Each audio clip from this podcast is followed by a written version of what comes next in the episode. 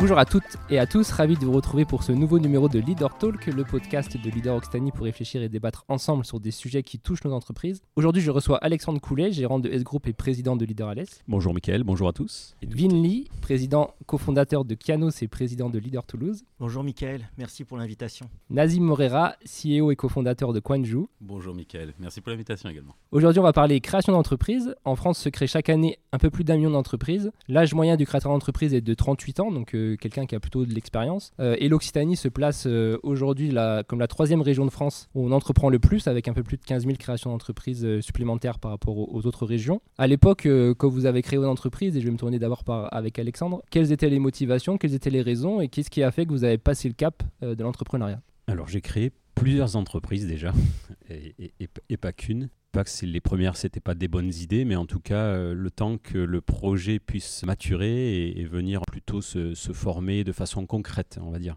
Euh, c'est-à-dire correspondant euh, à un besoin du marché. J'ai mis quelques, quelques années, effectivement. Les démarches sont assez simples et aujourd'hui de plus en plus simples. En fait, à l'époque, je reviens quasiment 30 ans en arrière. Monter une entreprise, c'était pas si facile que ça. Il fallait des, capitaux propres importants. Aujourd'hui, ça s'est un peu simplifié. Les démarches administratives étaient assez complexes. Il n'y avait pas de mail, il y avait juste le fax et il n'était pas officiel.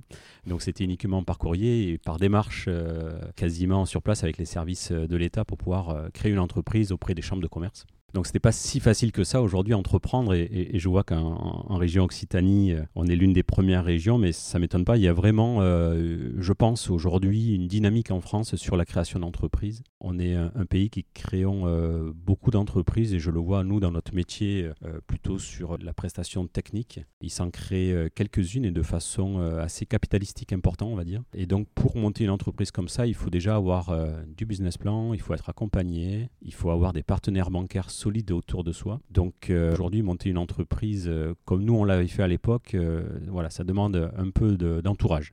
Vin, vous, la création de Kianos, ça s'est passé comment? C'était ta première entreprise ou c'était une deuxième ou une troisième entreprise?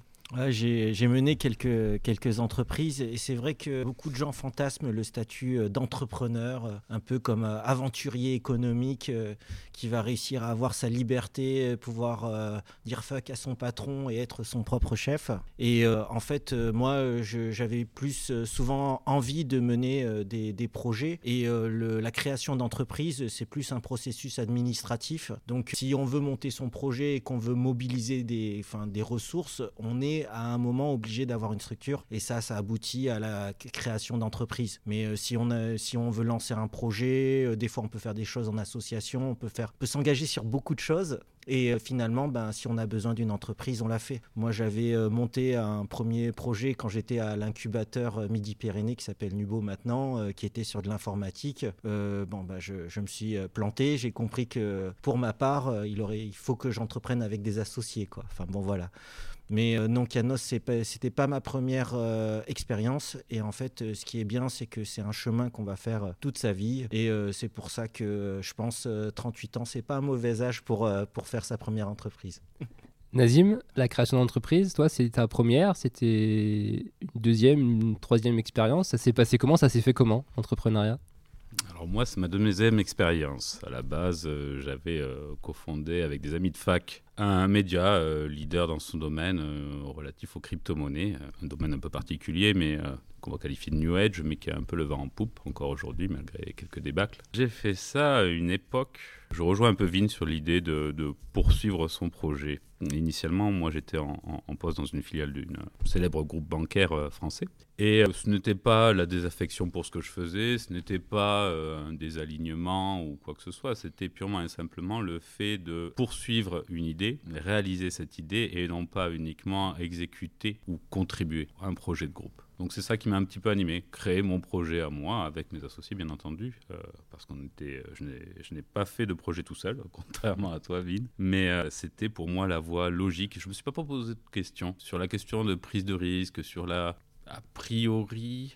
lorsqu'on est motivé, lorsqu'on a suffisamment de moyens, ça peut-être qu'on va y revenir plus tard, on, est censé pouvoir y arriver. Donc le risque, c'est quelque chose qui appartient à chacun. Pour moi, ce n'était pas une dimension importante dans ma prise de décision. Et vous avez tous créé dans des secteurs que vous connaissiez ou pas forcément? Toi, du coup, Nazim, tu as dit que c'était plutôt un secteur qui, sur lequel tu étais le pro- familier? Ouais, le premier, le média, je m'occupais du marketing digital, tout ce qui était web pour cette filiale. Donc aller faire un média, c'était un peu la logique, étant donné que je traitais pas mal de budget pub avec les médias. Je connaissais assez bien le modèle, le business model derrière qu'il y avait. Donc, aller euh, répliquer ce que je connaissais. Ah, et ça, c'est vrai que c'est un truc euh, régulièrement, enfin, dans le secteur dans lequel je suis maintenant, on voit que les entrepreneurs qui vont le plus vite, c'est souvent ceux qui réitèrent. C'est-à-dire qu'ils prennent quelque chose qu'ils ont déjà appris et ils le refont. Ils refont avec beaucoup plus de célérité, tout simplement parce qu'ils ont déjà fait une première fois ou qu'ils ont appris de par là où ils sont passés euh, comment cela se faisait. Le média, moi, j'ai joui d'un avantage qui était je savais comment ça marchait. Donc on a fait ça. Après, bon, il y avait euh, un autre sujet, organiser une, vraie rédac, ça c'est une autre histoire. Mais sur le, business model, euh, arriver à faire quelque chose de rentable, c'était c'était assez facile. Toi, Vin, les microalgues, du coup, c'est venu comment? Bah alors euh, moi je c'est vraiment une histoire particulière parce que je, ma formation c'est ingénieur en aéronautique. Euh, bon euh, j'étais j'ai fait mes études à Toulouse à Supaéro, j'ai bossé chez Airbus donc vraiment le, chemin hyper classique et en fait ben c'est des événements de vie qui font que ben je me retrouve à prendre une année sabbatique, à, à, vendre des compléments alimentaires aux États-Unis et à me rendre compte que ben y a un produit là-bas qui se vend super bien qui s'appelle une algue, l'algue clamate. Alors l'histoire voudrait, alors tout le monde se rit à chaque fois, mais c'est vrai que c'est quand même, euh, je veux dire, l'histoire mythique de l'algue clamate, où euh, dans un lac en Oregon, des Indiens auraient vu des aigles rentrer dans le lac, manger l'algue et ressortir le bec tout vert. Et les, Indiens, bah, ils se sont dit, pourquoi est-ce qu'ils font ça? Bah, Ils ont fait la même chose, ils ont mangé l'algue et euh, ils se sont rendus compte qu'ils étaient plus heureux et mieux nourris. Alors donc euh, cette algue, elle a euh, des propriétés qui sont hyper intéressantes. Je l'ai découverte et puis euh, comme j'ai vu que à cause du réchauffement climatique, eh ben, cette algue était un peu en danger, je, me suis dit pourquoi pas faire une production en France. Alors j'y connaissais rien. Et ça m'a pas forcément arrêté parce que dans mes expériences, je me suis rendu compte que si on est bien entouré, ça peut passer. Par contre, il faut être sûr qu'on arrive à être tous alignés vers le même but et euh, qu'on trouve chacun ben, sa place dans l'histoire. Donc euh, j'y connaissais rien, mais maintenant euh, j'ai vraiment un milieu que j'ai été amené à vraiment apprécier et je me suis vraiment trouvé dans cette aventure. Alexandre, la prestation audiovisuelle, ça s'est fait comment? Alors ça s'est fait en, plusieurs étapes l'origine, en fait, déjà ma, passion en fait pour la musique. Alors, je suis pas du tout musicien ou un très mauvais musicien. J'étais plutôt euh, animateur, en fait, DJ quand j'avais 13 euh, ans, 14 ans.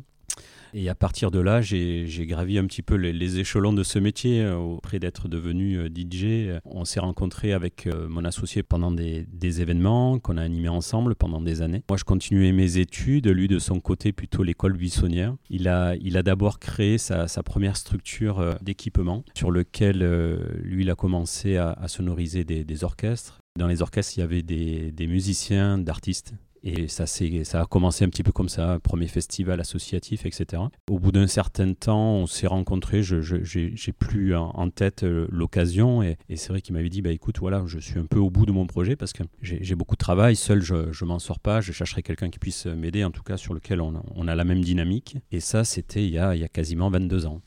Et donc, euh, à partir de là, voilà, on a structuré un peu plus l'entreprise. Voilà, on a, on a monté euh, une structure solide pour pouvoir euh, passer ces caps d'entreprise, ces fameux plafonds de verre, parce que les entreprises, c'est souvent des caps en fait. Hein. On est un secteur où on immobilise beaucoup de matériel. Hein. Le, stock matériel chez nous, c'est des, millions d'euros, c'est ultra capitalistique. Donc, il faut se structurer. Puis, on l'a fait au, fur et à mesure. Il n'y avait pas d'accélérateur à l'époque hein, pour pouvoir performer. Donc, on se fait la main, on questionne, on voit les confrères, on se, fait aider dans notre entourage. Et, et aujourd'hui, voilà, on continue à restructurer l'entreprise pour, pour, qu'elle puisse passer des, des caps, euh, des économiques. Et à l'époque, euh, à l'époque pour Alexandre ou plus récemment pour, euh, pour Vin et Nazim, est-ce que vous avez profiter, alors c'est peut-être pas le bon mot, mais de tout, ce qui a été mis en place par l'écosystème entrepreneurial et notamment en région. Est-ce que c'était facile que vous avez eu accès à des incubateurs, à des dispositifs de soutien euh, financier euh, ou euh, de soutien technique auprès de la région? Je sais pas à l'époque, Alexandre, toi, s'il y avait des dispositifs comme ça qui existaient? Certainement, mais pas du tout. On, s'est vraiment fait avec nos propres moyens en fait. Hein. On n'a pas eu aucune aide, aucune subvention euh, sur, l'entreprise. C'est toujours pas le cas d'ailleurs, ou vraiment à, la marge avec le Covid sur lequel on a eu des aides là.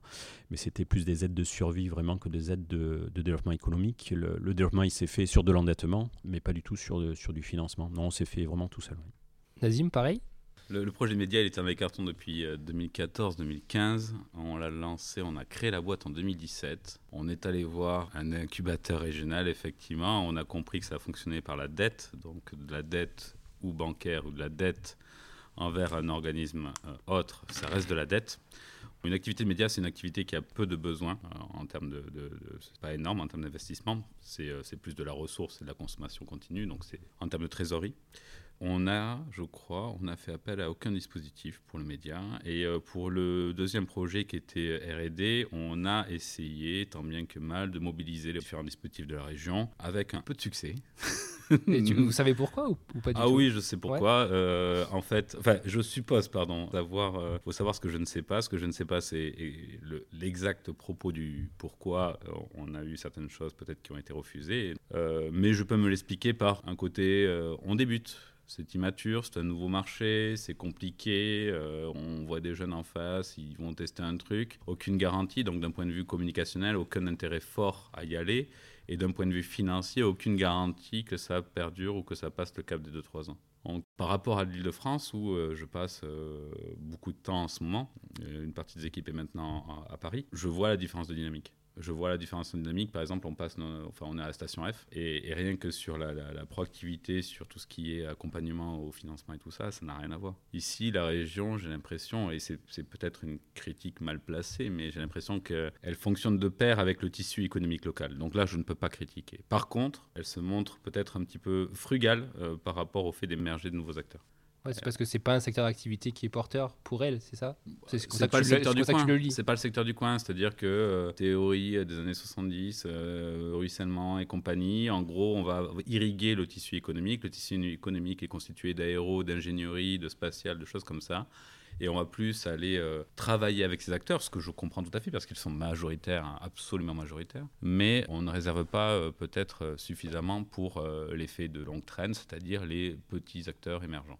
Vin pour Kianos, vous avez profité de, des dispositifs régionaux. Tu parlais de l'incubateur tout à l'heure pour ton premier projet. Pour Kianos, euh, oui, c'était pareil on, a énormément de, dispositifs de soutien euh, et je dirais euh, c'est une jungle de guichets. Quand on commence, on va nous diriger vers euh, l'ADI, Réseau Entreprendre, Haute-Garonne Initiative, ADOC. qui...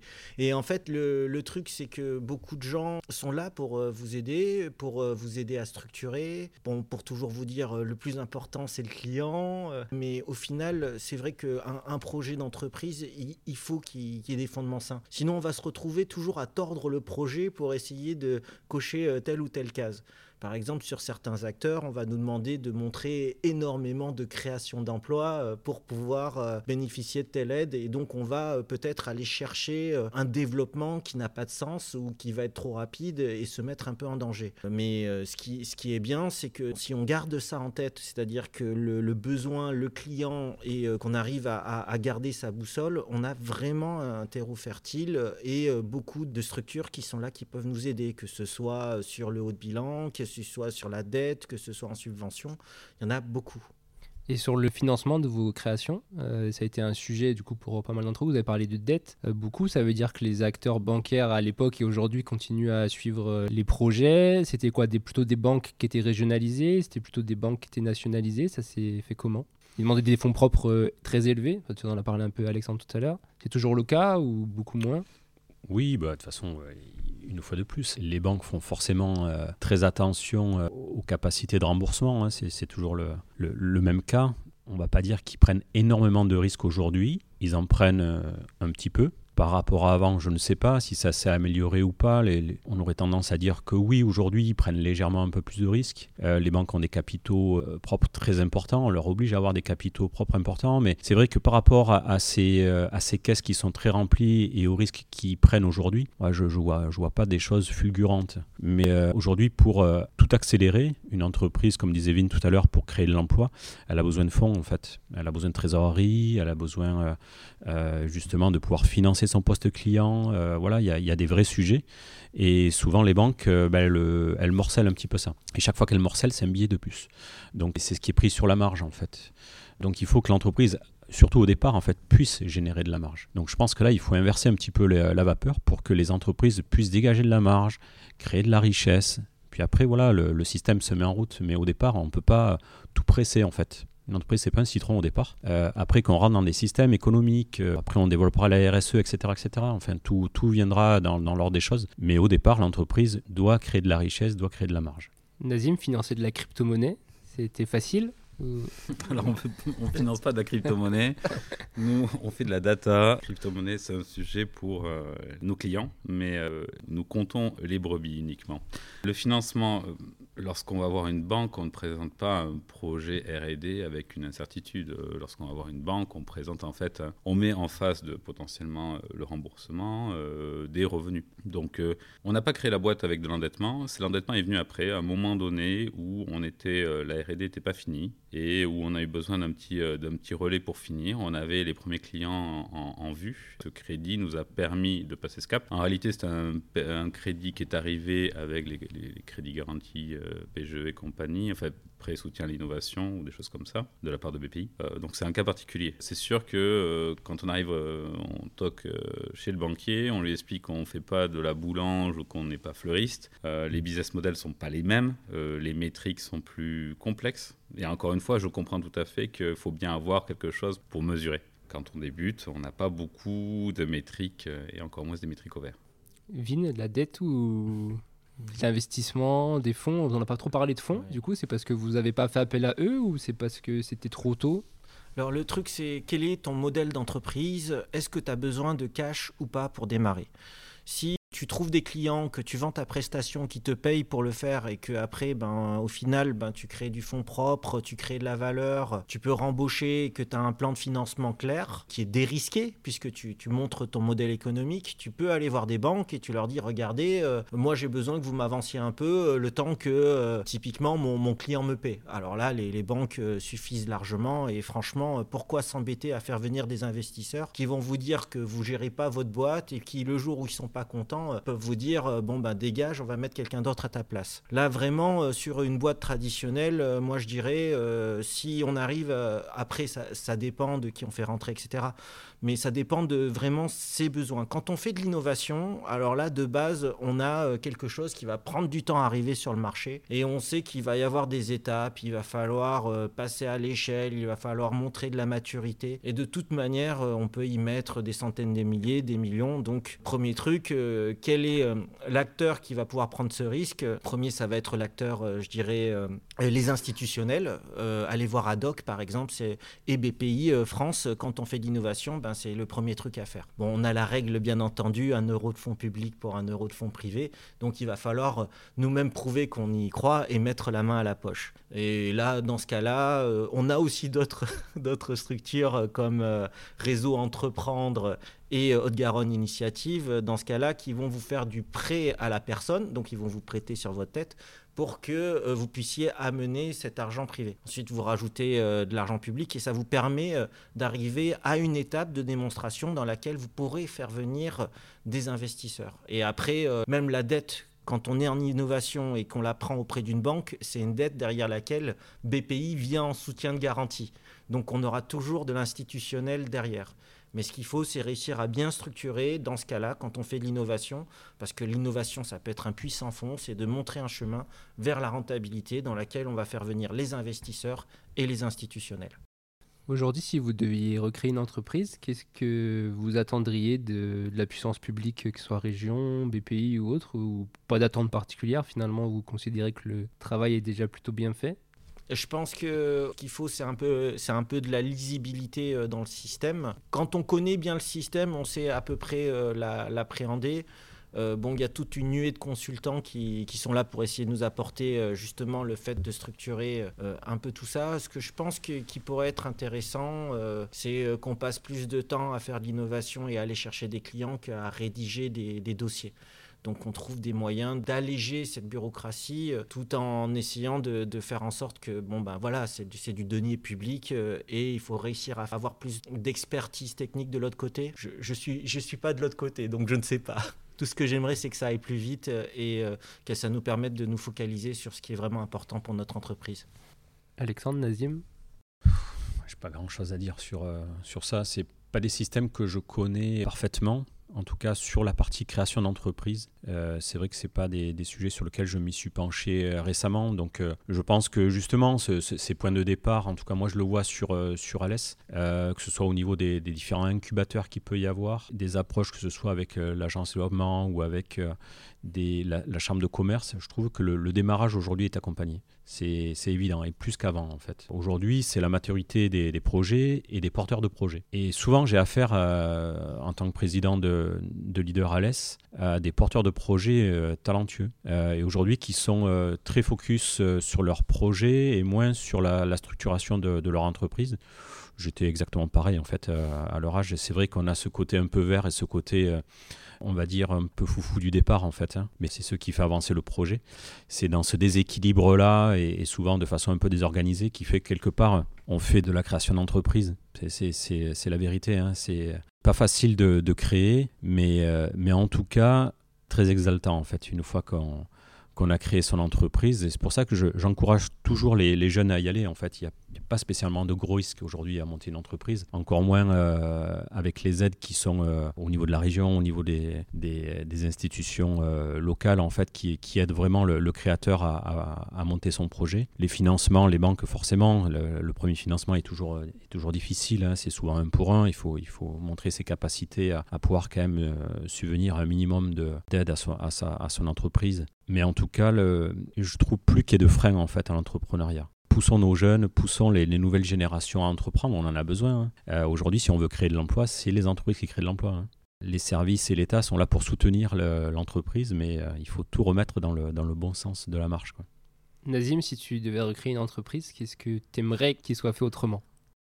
Pas grand-chose, je me lancerais juste dans un truc que je connais déjà, histoire de gagner du temps. Hmm. Quand on a lancé la boîte, on avait identifié de toute façon qu'il fallait prouver au marché qu'on était capable de faire ce truc qu'on prévoyait de faire. Et on a mis un peu plus de temps que prévu. Il y a eu le Covid, il y a eu un tas de choses. C'est vrai que venir sur un, territoire vierge avec un truc qu'on a déjà appris par ailleurs et le répliquer, ça donne beaucoup d'avantages. L'accompagnement local, je pense qu'il y a des gens qui sont très compétents et qui font euh, très bien leur travail. Euh, après, c'est une question de, de, quel genre de projet on mène. Euh, Vin, tout à l'heure, tu parlais de, de, ton projet qui est quand même industriel, donc a priori qui, qui coche pas mal de cases une fois qu'il a passé l'étape R&D. On sait ce que c'est une usine, on sait à peu près ce que cela fait, ça produit un truc et ça le vend. Quand on est dans du domaine un peu plus IT, on va dire, technique, service technique d'information de, de, communication, c'est plus aléatoire, c'est plus l'inconnu. Donc, euh, je pense en partie que c'est difficile d'aller vendre ça. Il n'y a, pas longtemps, j'ai échangé avec un ancien CFO d'un groupe bancaire, auprès qui je demandais, là on, on essaye de monter un tour avec des, fonds, et je lui demandais, mais euh, on a des bonnes relations, donc euh, ça, fait, quelques, ça fait presque un an qu'on a, qu'on a nos contacts avec des fonds on a des bonnes relations, mais euh, je sais pas comment closer. Je sais pas comment euh, amener le truc à ce qu'il y en ait un qui prenne le lead et qu'on finalise le machin. Et lui, il me disait, mais tu sais, peut-être en ce moment c'est un peu tiède, peut-être que tu devrais réfléchir autrement et penser à, à, ce que aujourd'hui la réussite, ça se fait plus que jamais par cooptation. Ça, c'est un truc malheureux, mais c'est un truc auquel je crois, c'est que c'est parce qu'on a des gens qui sont déjà dans le secteur, ou dans la tech, ou dans le machin dans lequel on veut faire, qui vont faire confiance que d'autres vont suivre. Il y a un comportement moutonnier conséquent et aujourd'hui qu'on ne peut pas réfuter et qui pour moi est le plus important dans la réussite quand on se lance dans un autre domaine qu'on ne connaît pas. Et, euh, c'est peut-être ça qui m'a manqué au début là et que, sur lequel on va. Wavin, tu voulais réagir? Oui, euh, c'est vrai que quelque chose qui est, un vrai accélérateur, c'est la mise en relation avec des gens qui ont l'expérience dans le milieu. Et si on arrive à les prendre dans le capital, euh, c'est-à-dire en tant qu'associé, eh ben ça, ça permet vraiment, vraiment d'aller plus vite. Parce que rien de mieux que quelqu'un qui, est impliqué et qui a des intérêts alignés. C'est vrai que bon, ben, pour l'expertise, on a toujours accès à du conseil et euh, grosso modo, c'est ce que les, euh, les structures, que ce soit l'incubateur, que ce soit ad hoc, euh, disent bon, ben voilà, on va vous payer une étude de marché.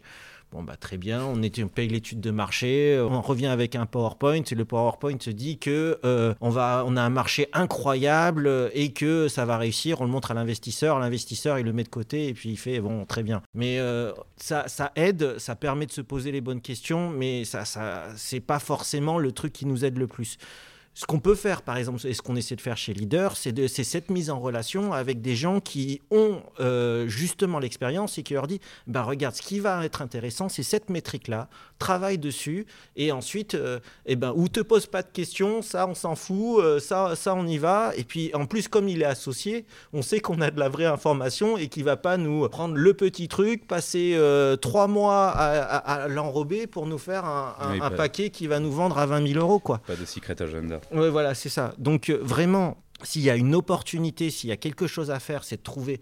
Alors le mieux, ce sont les entrepreneurs qui ont revendu leur boîte parce que comme ça, ils ont plein de sous à placer. Euh, et en plus, ils ont, euh, il faut qu'ils le fassent pour des raisons fiscales. Là, si vous les chopez au bon moment, c'est super vous les faites rentrer dans, le capital et ils arrivent. Et, en plus, pour les autres investisseurs, il est, en lien avec les autres. Il a une entreprise qui a réussi. Tout le monde se dit, le mec, il a réussi, donc il a trouvé la pépite. Et c'est ça qui vous fait passer à un autre niveau. L'expérience, soit on, on l'acquiert parce qu'on a fait les mauvais choix, ou soit on se met avec quelqu'un qui l'a déjà. Donc dans ce cas-là, il vaut mieux trouver les gens qui l'ont déjà, les mettre dans le capital, trouver qu'on est aligné en termes de culture, hein. enfin vraiment euh, trouver des gens qui sont bienveillants. Si c'est des gens qui vont reprendre la boîte, dire euh, bon toi tu la gères pas bien, ou si c'est du frottement en permanence, c'est compliqué. Mais trouver ces associés qui vous permettent de passer à une autre étape, c'est important. Associés ou adviseurs. Hein. Alors, il faut qu'il soit aligné. C'est-à-dire, oui, si c'est un consultant que tu payes, lui, son intérêt, c'est de montrer qu'il est indispensable et que tu, tu lui payes. Et, euh, et, ça, par exemple, euh, ben, nous, euh, si on arrive à trouver ce lien-là, après, ces gens-là sont très difficiles à, à accéder. Hein. tout le monde veut leur parler et souvent, ben, quand ils donnent du temps, ils veulent être sûrs qu'ils ne le donnent pas à quelqu'un qui porte un projet qui mène nulle part. Quoi. Donc, il y a beaucoup de gens qui gardent la porte, mais si on arrive à, à les convaincre, ben, on pourra leur parler. Yes.